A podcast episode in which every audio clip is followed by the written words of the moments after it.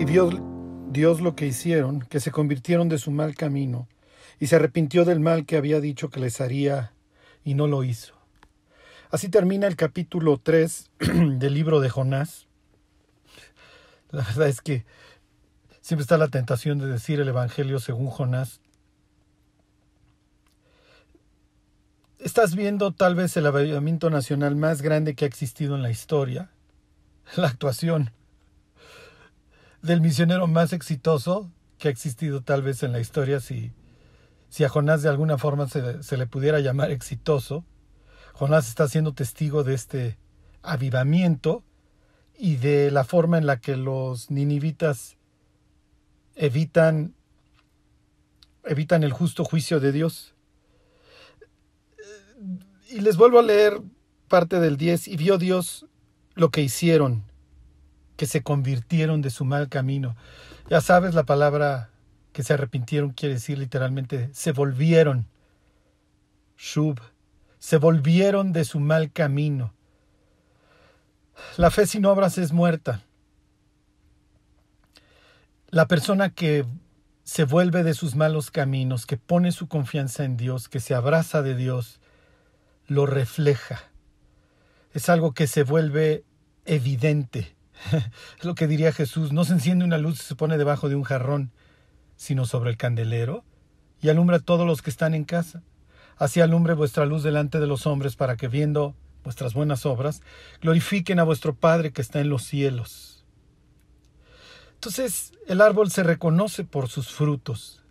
Finalmente el arrepentimiento genera un nuevo corazón, una nueva forma de ver la vida, de ver el pecado y de ver a Dios.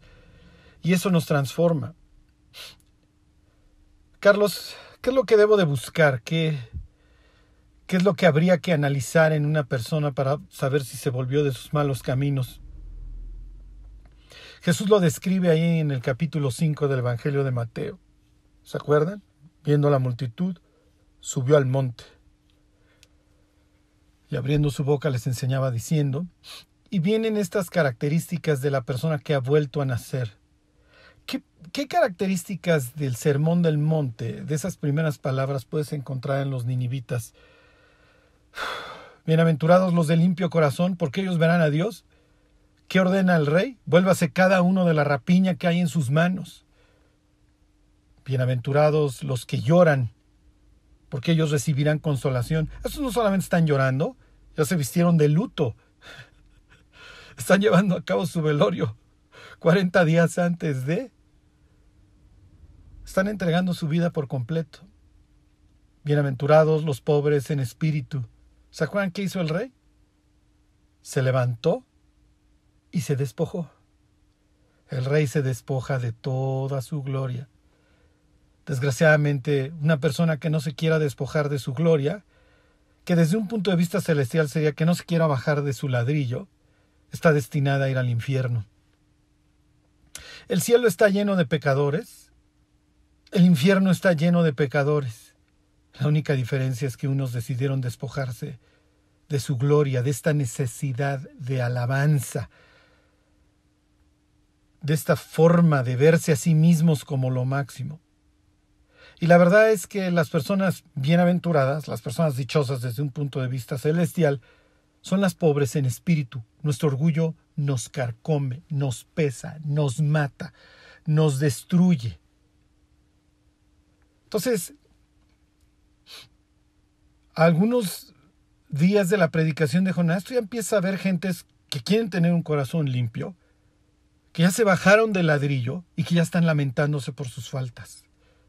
Vio Dios lo que hicieron. Su fe, esta nueva fe en este Dios que están conociendo y al cual le han creído, está empezando a dar sus frutos. ¿Qué es lo que va a provocar en Dios? Cuando, cuando a Jesús le mandan decir que, que el siervo del centurión está enfermo, que si lo sana, dice la Biblia que Jesús dice, voy, voy, ok, voy. Y el centurión es así como, ¿qué haces viniendo Jesús? Tú no puedes venir, los judíos no entran en casa de romanos. Y seguramente está pensando, va a entrar a mi casa y va a ver todos los ídolos, todos los dioses a los cuales he servido todos estos años. Y manda a interceptarlo. No es necesario que vengas, ¿eh? Con que, con que des la orden. Y cuando cuento acerca del centurión, siempre me imagino a Jesús como alzando las cejas. Diciendo, oye, la fe de este tipo. ¿Se acuerdan? Dice el centurión, porque yo tengo gente a mi cargo, ese es el éxito de la legión romana. Y le digo a este, ve y va. Y si tú dices, si tú das la orden de que mi siervo sane, va a sanar. Y me imagino a Dios alzando las cejas. Lo mismo me imagino a Dios en esta ocasión, alzando las cejas, volteando a ver a Nínive y sonriendo. Los ninivitas se acaban de volver a él y lo están haciendo evidente. Y continúa la historia, pero Jonás se, se apesadumbró en extremo y se enojó. La palabra enojó ahí es jara. La palabra se apesadumbró es ra, es maldad. Es un tema constante en el libro. La maldad de Nínive está subiendo a las narices de Dios. Y ahora, en donde puedes encontrar la maldad, en donde encuentras que algo está mal, que algo está total y perfectamente podrido, es en el mensajero de Dios, es en la paloma que debería de anunciar la paz, que debería de traer la hoja de olivo en el pico como cuando le anunció a Noé aquella paloma en aquella ocasión, y Noé pudo entender que las aguas estaban bajando. Ahora, en donde encuentras maldad y en donde encuentras enojo, total y perfectamente injustificado, es en el profeta de Dios. Y dice el versículo 2, y esto es importante para la historia que continúa, lloró a Jehová y dijo, y al rato les digo por qué es importante esta introducción en el versículo 2, en el sentido de que oró a Dios. Y le dice Jonás a Dios, ahora, oh Jehová, ¿no es esto lo que yo decía estando aún en mi tierra? Jonás ya tiene bastante tergiversado todo su conocimiento bíblico. ¿Se acuerdan que la, la, ley prohíbe vender la tierra a perpetuidad? Y aclara por qué. Dice Dios, porque la tierra es mía. Pero Jonás ya trae la onda de que la tierra de Israel ya es de él. Y además, eh, pues claro, él ya anunció en tiempos de Jeroboam II, pues la recuperación de ciertas tierras. Entonces, este es el héroe de la reforma agraria en el mundo de Israel en aquel entonces. Hey, la tierra ya, Jonás, prácticamente te pertenece. Ya nos anunciaste que íbamos a recuperar gran parte oriental y ya la recuperamos. Les vuelvo a leer. ¿No es esto lo que yo decía estando aún en, mi tierra? Por eso me apresuré a huir. Dice, por eso me, me apuré para irme a Tarsis, exactamente al otro lado de lo que me ordenaste. Y esto tiene que ver con lo que sigue porque sabía yo que tú eres Dios clemente y piadoso, tardo en enojarte y de grande misericordia, y que te arrepientes del mal. La ira de Dios se ha calmado, la de Jonás se ha encendido. Jonás está citando, desgraciada, y digo desgraciadamente, porque no entiende ya ni siquiera lo que cita. Jonás se ha vuelto literalmente loco y al rato lo vas a ver hablando consigo mismo. Jonás cita el Éxodo 34. Y más que citar el Éxodo 34, lo está arrancando de contexto porque no tiene la más remota idea de lo que está diciendo. Me voy a ir a Éxodo 34, los que quieran, los que tengan su Biblia. Dice el, Éxodo 34. Y Jehová dijo a Moisés, Alízate dos tablas de piedra como las primeras, y escribiré sobre esas tablas las palabras que estaban en las, en las tablas primeras que quebraste. Ahorita vemos que tiene que ver todo esto de las primeras tablas, o bueno, se los explico de una vez. Si ustedes recuerdan, y esto tiene mucho que ver con la historia, si ustedes recuerdan, los israelitas tienen a bien, cuando Moisés sube al monte a recibir las instrucciones para la construcción del tabernáculo, etcétera, etcétera.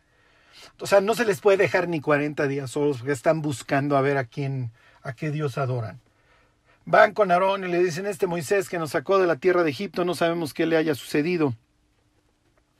Entonces, eh, bueno, pues ya saben, ya conocen la historia, la vimos cuando estudiamos Jeremías. Tráiganme los arcillos de oro que hay en sus orejas y acaba siendo un becerro de oro. y los israelitas se ponen a adorar al becerro de oro. Dios eh, obviamente se llena de jara, se usa tres veces en refiriéndose a Dios ahí en el capítulo 32, cuando sucede todo esto en los versículos 10, 11 y 22, pero ahorita voy para allá. Y Moisés cuando ve el desastre, tira las tablas. Y Moisés intercede por los israelitas. Y Dios le dice lo que les acabo de leer, se los vuelvo a leer, alízate dos tablas de piedra como las primeras y escribiré sobre esas tablas las palabras que estaban en las tablas primeras que quebraste. Ok, tu intercesión, Moisés, funcionó. A ver, vuélvete a hacer otras tablas y ahí vamos de nuevo. Y entonces, Moisés dice unas palabras en el 34.6 que se vuelven famosas y que son precisamente las que está citando Jonás.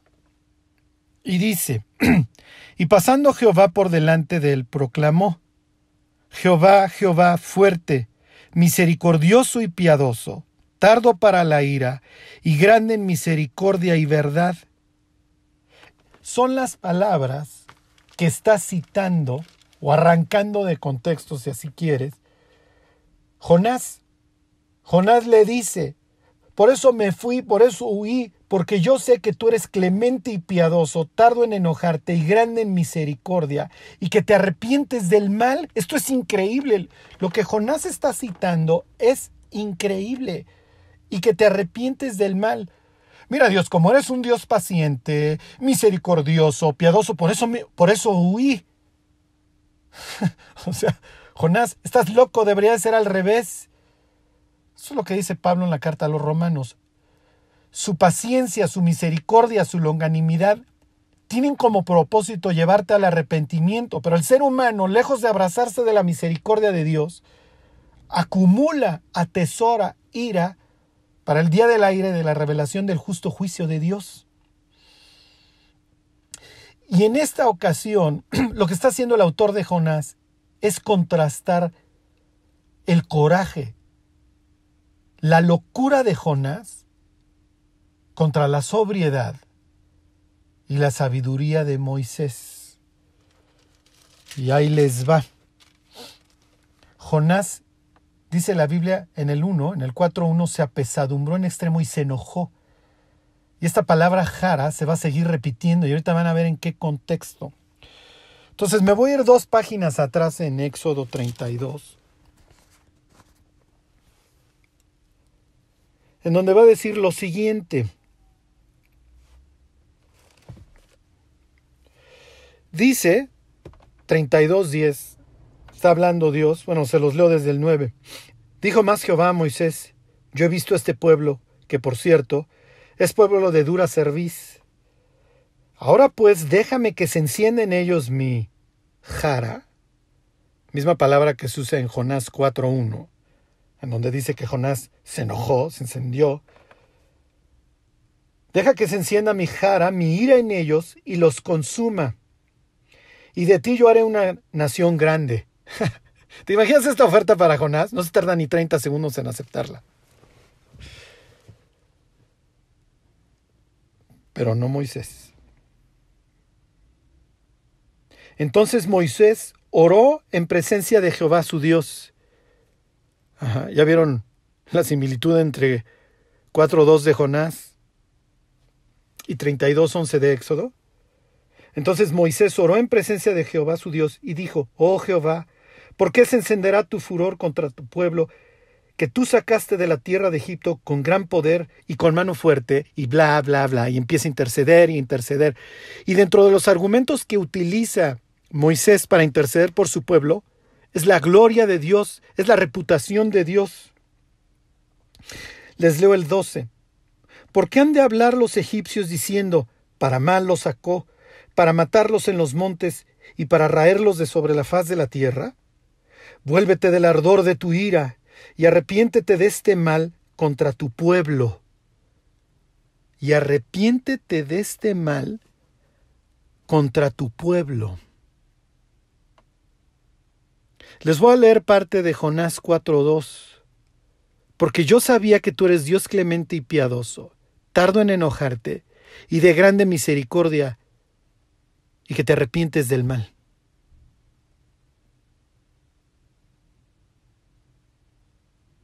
Les voy a leer el 32.14. Entonces Jehová se arrepintió del mal que dijo que había de hacer a su pueblo. Jonás sabe perfectamente, y está citando Éxodo, el libro que conoce a la perfección, y Jonás sí le gusta que Dios sea misericordioso con su pueblo, que le devuelva tierra, que se arrepienta del mal, que sea paciente, que sea piadoso, pero le enferma, le molesta, que esta misma piedad se muestre para con el extranjero. Es el fracaso. El fracaso del misionero. Que le gusta la piedad, que le gusta la misericordia de Dios, que le fascina que Dios lo haya perdonado, pero no vaya a perdonar al de enfrente, porque ahí empiezan los problemas. Y más adelante Jonás va a ser una enramada. Esto tiene mucho que ver, ya se imaginarán que la historia sigue cargada. Ahorita vemos a dónde lo hizo, porque es estratégico el sitio donde se va Jonás, para ver qué va a acontecer. Hay muchísimos creyentes que hoy viven en un cerro, esperando que el justo juicio de Dios, o por lo menos para, en su mente, caiga sobre el de enfrente odiando a otros cristianos. ¿Quieres un consejo? Enfócate en la persona que ves en el espejo.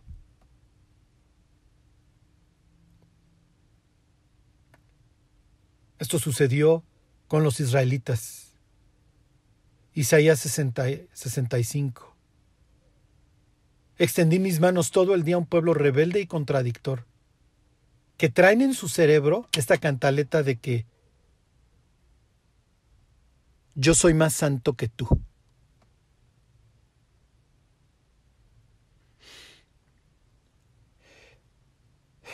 Les leo los argumentos de Moisés. Continúo con los argumentos de Moisés aquí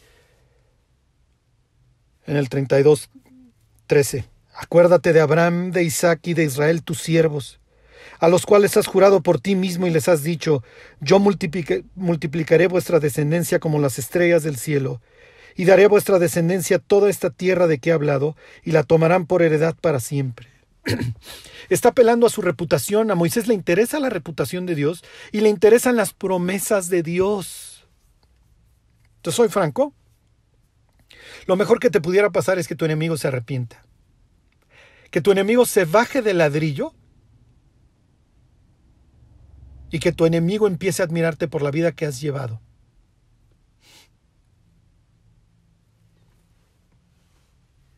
No es el caso de Jonás.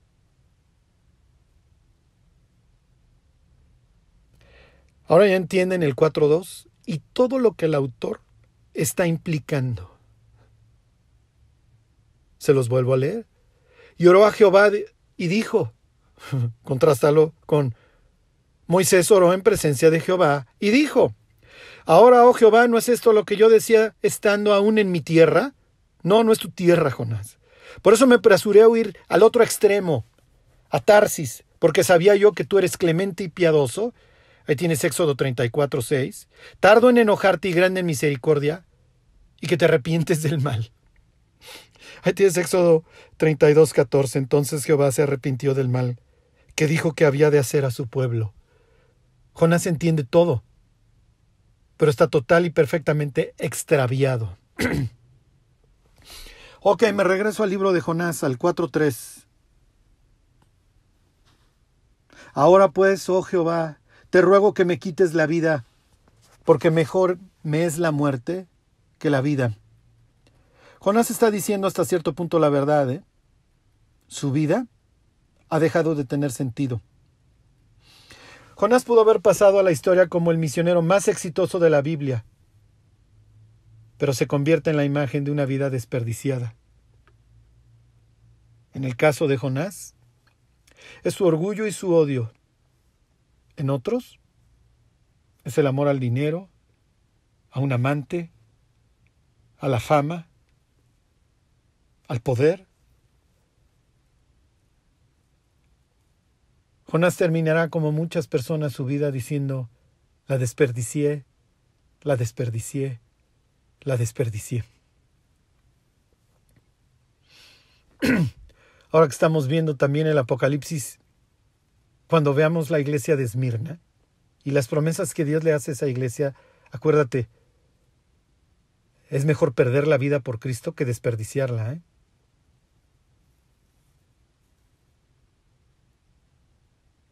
Y le pregunta a Dios, versículo 4, ¿haces bien? ¿Haces tú bien en enojarte tanto? La verdad es que Dios no le tendría que estar haciendo preguntas a Jonás, ¿eh? Pero Dios ha salido en búsqueda de Jonás. Con una pregunta. Esto es increíble porque Dios espera que usemos de vez en cuando el cráneo. Así intentó traer a Adán a sus sentidos, ¿eh? Y preguntó Dios al hombre, ¿dónde estás tú? ¿Qué hiciste, Adán? ¿Hasta dónde estuviste dispuesto a llegar? ¿Tienes la más mínima y remota idea de lo que acaba de suceder? Saúl, Saúl, ¿por qué me persigues? Sea, imagínense a Pablo camino a Damasco, todavía no se llama, se llama Saúl, el, el llamado, el requerido, el solicitado de la tribu de Benjamín, es tocayo del primer rey de Israel que también era de la tribu de Benjamín. Dice Pablo que él era hebreo de hebreos. En su linaje no era chafa como David, que había moabitas ahí en los, en los ancestros. No, no, él es hebreo de hebreos. En cuanto a la ley irreprensible, en cuanto a su celo perseguidor de la iglesia, fariseo, o sea, apartado. Pero todas esas características no le sirvieron de absolutamente nada. Y cuando va camino a Damasco ahí con sus cartas de extradición, él no persigue gentiles, los ve como putrefactos de la mano olvidados de la mano de Dios. Él persigue paisanos que traen esta idiotez en mente de que el nazareno es el, el tecton, el, el, este, el albañil ese es el Mesías. ¿De dónde sacan?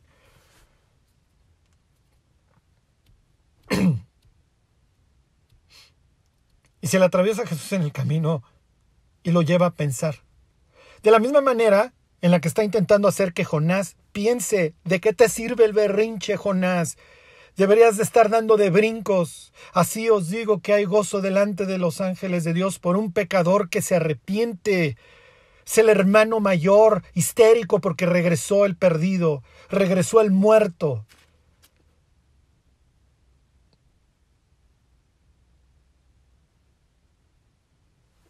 Dice Pablo en la carta a los romanos, porque a vosotros hablo, gentiles, por cuanto yo soy apóstol a los gentiles, honro mi ministerio.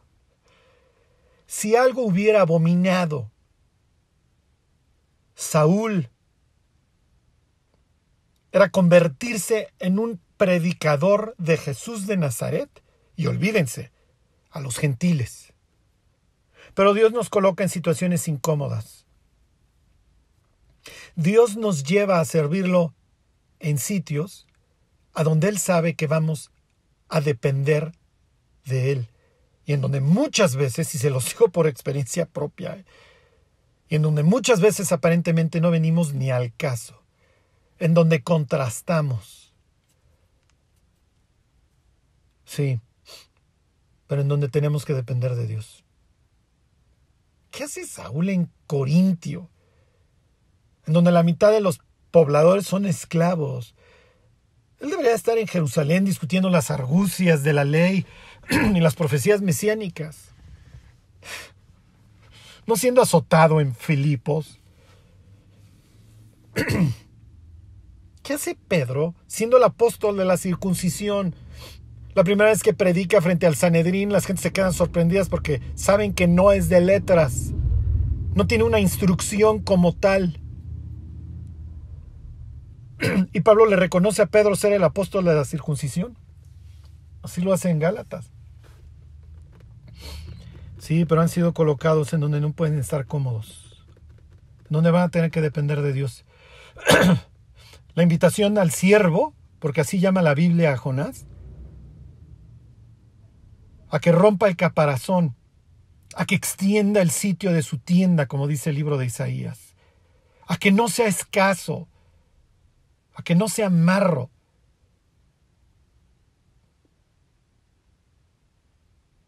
Pero en el caso de Jonás, a diferencia del de Pablo, su corazón no se ensanchó.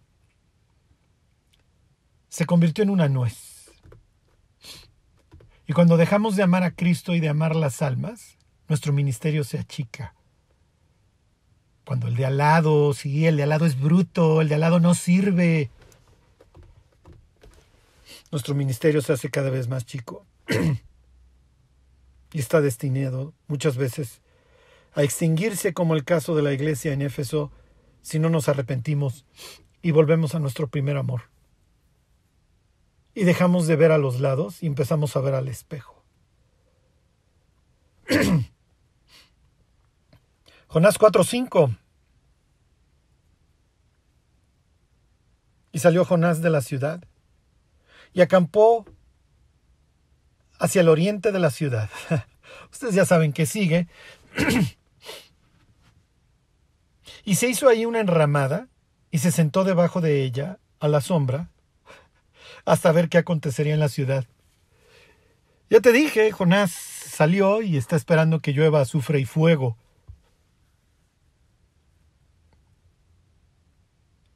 Miren, la realidad es que en estos últimos tiempos sí esperamos que Cristo nos redima y que Cristo venga por nosotros y que llueva azufre y fuego.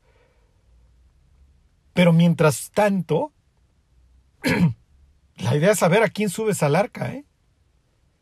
Sí, sí, como diría Judas, aborreciendo aún la ropa contaminada por su carne, por el pecado, pero amando las almas. Porque andábamos exacta y, exacta y perfectamente igual de perdidos sin poder distinguir entre nuestra derecha y nuestra izquierda. ¿Quién hay que pueda decir que no iba camino al infierno?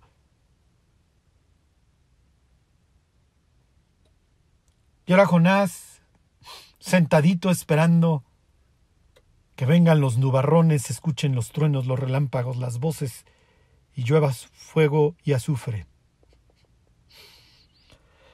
Pero Jonás ya se olvidó que al corazón contrito y humillado no lo desprecia a Dios.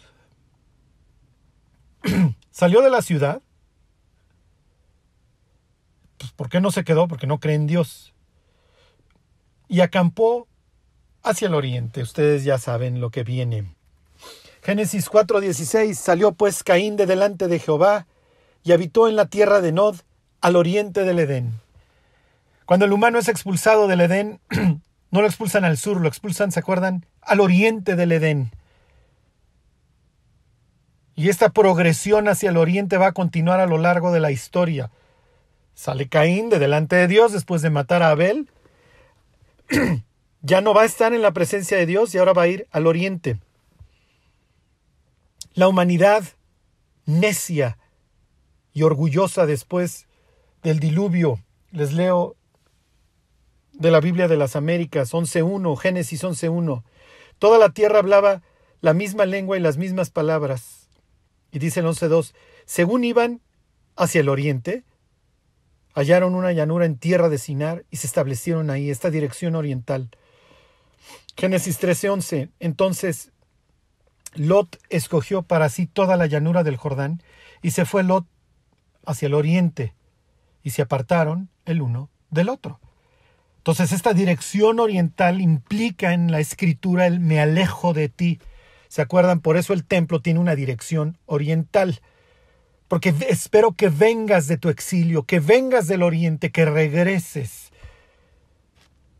¿A dónde se va Jonás? Se va hacia el oriente. Cuando le dicen que vaya al oriente a predicar, que traiga a los ninivitas, se va al occidente. Cuando está en el vientre del pez dice, oh, más aún veré, tu, más aún veré tu santo templo. Bueno, Jonás, si tú quieres ver el templo de Dios, no es hacia el oriente de Nínive, es hacia el occidente. Agarra una brújula, mi cuate, y toma la dirección occidental.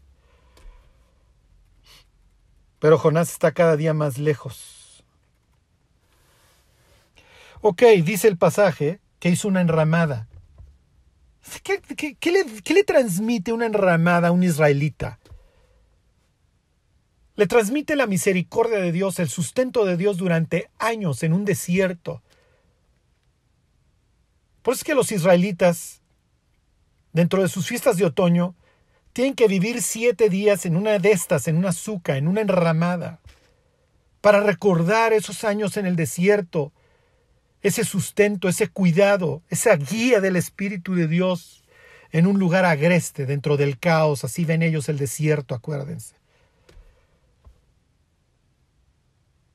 Pero los símbolos bíblicos a Jonás ya no le dicen absolutamente nada. Cuando nos enfriamos podamos tomar la Biblia y leerla y ya no nos va a decir absolutamente nada. Por eso las personas cuando se enfrían y quieren regresar a Dios y abren la Biblia, les cuesta trabajo si tú te has alejado de Dios y quieres regresar, vas a tener que tomar la Biblia. Y al principio sí, efectivamente, la vas a encontrar muy aburrida. Hasta que vuelvas a calentar el corazón. Hasta que Dios eche aceite en esas heridas y las vende.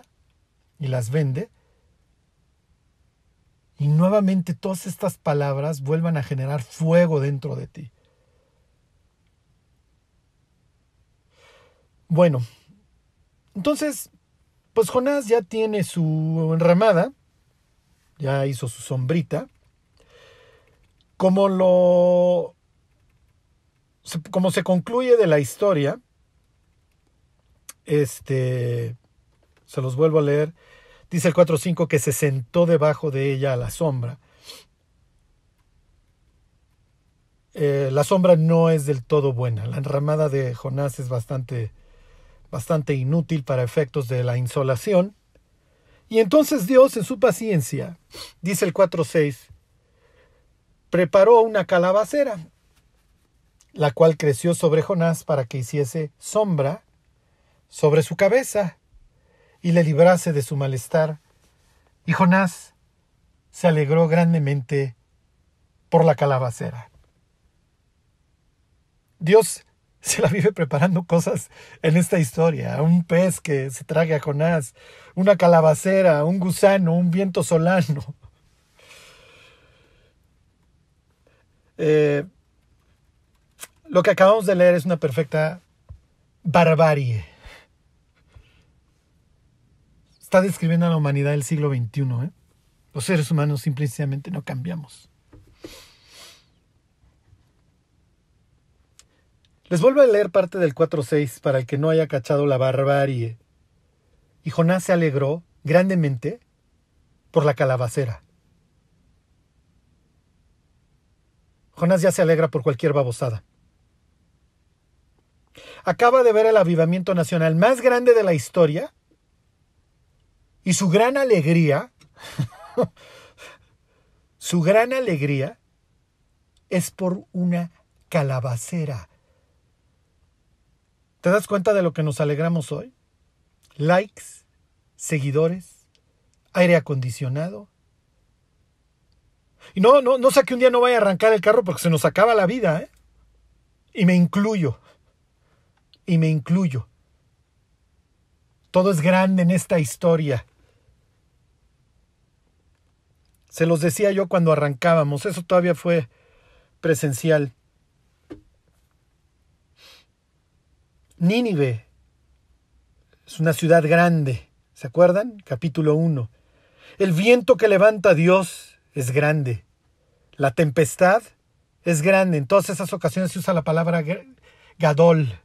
El pez. Pero el libro menciona también tres cosas grandes. ¿Ya las vieron? El temor de los marineros. Dos veces. Dice el capítulo primero del libro de Jonás que los marineros temieron a Jehová con gran temor.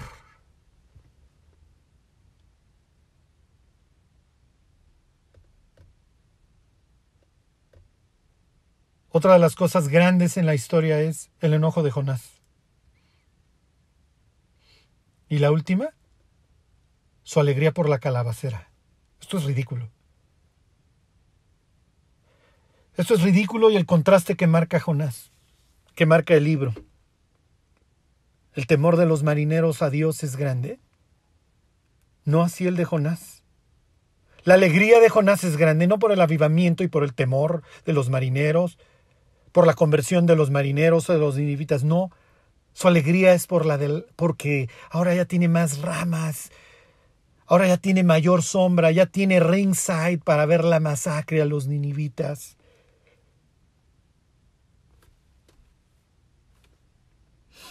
Los continúo leyendo y es muy probable que aquí le tengamos que dejar, pero ahí vamos viendo. 4.7. Pero al venir el alba del día siguiente, Dios preparó un gusano, el cual hirió la calabacera y se secó. Los temas relacionados con la muerte y el juicio se aparecen. No es la primera vez que se aparezcan en la historia. Jonás ya fue en sentido figurado, rescatado de las profundidades del Seol. Dios lo libró a Jonás, pero no quiere que los ninivitas sean librados. Los ninivitas han sido librados de una muerte eterna. El gusano, ajá, este tema del gusano, es algo que Jonás entiende. Les voy a leer algunos versículos relacionados con, con gusanos en la escritura. La palabra sería tolat. Les leo algunos versículos relacionados con la muerte está hablando de, don Lucero, Isaías 14, 11, y dice, Descendió al Seol tu soberbia y el sonido de tus arpas, gusanos serán tu cama y gusanos te cubrirán. Les leo el 66, 24 que Jesús se la vive citando. Y saldrán y verán los cadáveres de los hombres que se rebelaron contra mí, porque su gusano nunca morirá, ni su fuego se apagará y serán abominables a los hombres. Entonces, cuando el autor trae aquí el tema del gusano, está hablando de la muerte. Y es lo que sucede efectivamente con la calabacera. Ajá, hiere la calabacera y se seca. El destino del hombre sin Dios es una cama de gusanos para el resto de la eternidad. No es la imagen.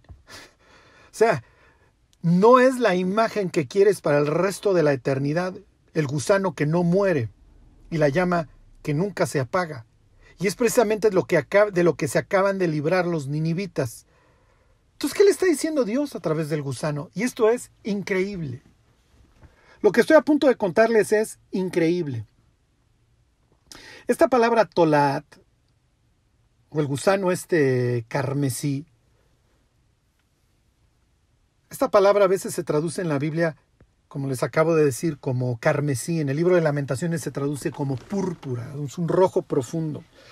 Les voy a leer algunos versículos que, que hablan de esto. Eh, Éxodo 26.1. Harás el tabernáculo de diez cortinas de lino torcido, azul, púrpura y tolat y carmesí, y lo harás con querubines de obra primorosa. Les leo 26:36. Harás pues la puerta del tabernáculo una cortina de azul, púrpura, carmesí y lino torcido, obra de recamador. Que aquí tienes la, la palabra carmesí. Y Jesús dice, o bueno, David dice, está hablando de Jesús en Salmo 22. David dice en el Salmo 22, en el versículo 6, lo siguiente, mas yo soy gusano y no hombre, oprobio de los hombres y despreciado del pueblo. Todos los que me ven me escarnecen, estiran la boca, menean la cabeza diciendo, se encomendó al Señor, líbrele él, sálvele, puesto que en él se complacía. Acompáñame al pie de la cruz.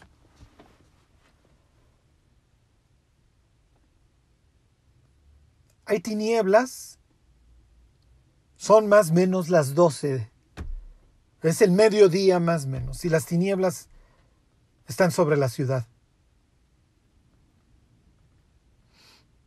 Antes de eso tú escuchaste a las autoridades religiosas del país decir, a otro salvó. Asimismo no se puede salvar. Si es el rey de Israel, descienda ahora de la cruz y creeremos en él. Confío en Dios, libérele ahora si le quiere, porque ha dicho, soy hijo de Dios. ¿Están ustedes conmigo? Y a nuestra derecha hay otro fariseo también miembro del Sanedrín, que no está insultando a Cristo.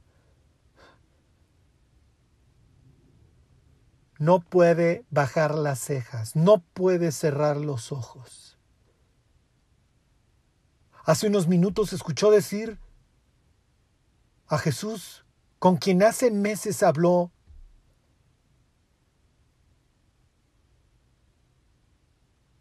una noche, acaba de escucharle decir, Dios mío, Dios mío, ¿por qué me has desamparado? Le está citando el Salmo 22. Luego escucha a sus colegas gritar, se encomendó al Señor, libérele él, puesto que en él se complacía. Hace un par de horas estaba viendo a los soldados romanos pitorrearse de la risa mientras se rifan la túnica del maestro. Es plena Pascua. Jesús usó durante el ceder su ropa más elegante y por eso ahora se la están rifando. No lo puede creer. Y lo que viene a la mente de Nicodemo es el Salmo 22. Y dentro de las cosas que menciona el Salmo en su versículo 6 es, mas yo soy gusano y no hombre. Cuando leemos de este lado del Nuevo Testamento esta historia de Jonás y vemos al gusano, el tema de la muerte, el gusano nos dice a, nosotros mucho más cosas. Sucede que hay un gusano que se pega a los troncos. Este gusano se reproduce solamente una vez en su vida porque su reproducción, escucha esto, su reproducción le cuesta la vida. Se pega a un poste. ¿Ya pensaste en Jesús? Se pega a un poste o a un tronco, cubre lo que serán sus larvas Sus larvas empiezan a crecer y se alimentan de él. Hasta que finalmente el gusano muere alimentando a su descendencia y se cae. Y deja una mancha roja. Una mancha color carmesí. Cuando Nicodemo baje a Cristo de la cruz, lo que podrá ver será un poste y un travesaño embarrado de sangre, que precisamente le recordará lo que él estaba festejando la noche anterior. ¿Se acuerdan? Dos postes y un travesaño los marcos de la puerta ensangrentados, para que ellos pudieran librar la muerte. Y sucede que días después, la mancha roja se convierte en una especie de cera blanca que cae al piso como nieve. No soy biólogo ni experto en el gorgojo este, pero esa es más o menos la historia del gusano carmesí. Venid luego, dice Jehová, y estemos a cuenta. ¿Se acuerdan?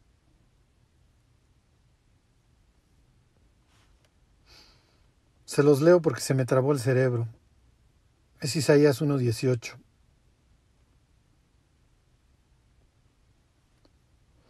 Venid luego, dice el Señor, y estemos a cuenta. Si vuestros pecados fueren como la grana, como la nieve serán emblanquecidos. Si fueren rojos como el tolat, vendrán a ser como blanca lana. Cristo dio su vida por nosotros, por Jonás, por los ninivitas. preguntaría Pablo, ¿Dónde pues está la jactancia? Jesús se convirtió en lo más bajo. Esta es una más de las fotografías que nos deja la Biblia acerca de la cruz. El primer crucificado del que habla la escritura es el rey de Jai, una nación impía. Y así tienes al rey crucificado como si fuera un rey cananita. Ahora lo tienes como si fuera un gusano. Humillándose hasta la muerte y muerte de cruz. ¿Dónde está, pregunta Pablo, la jactancia? Queda excluida.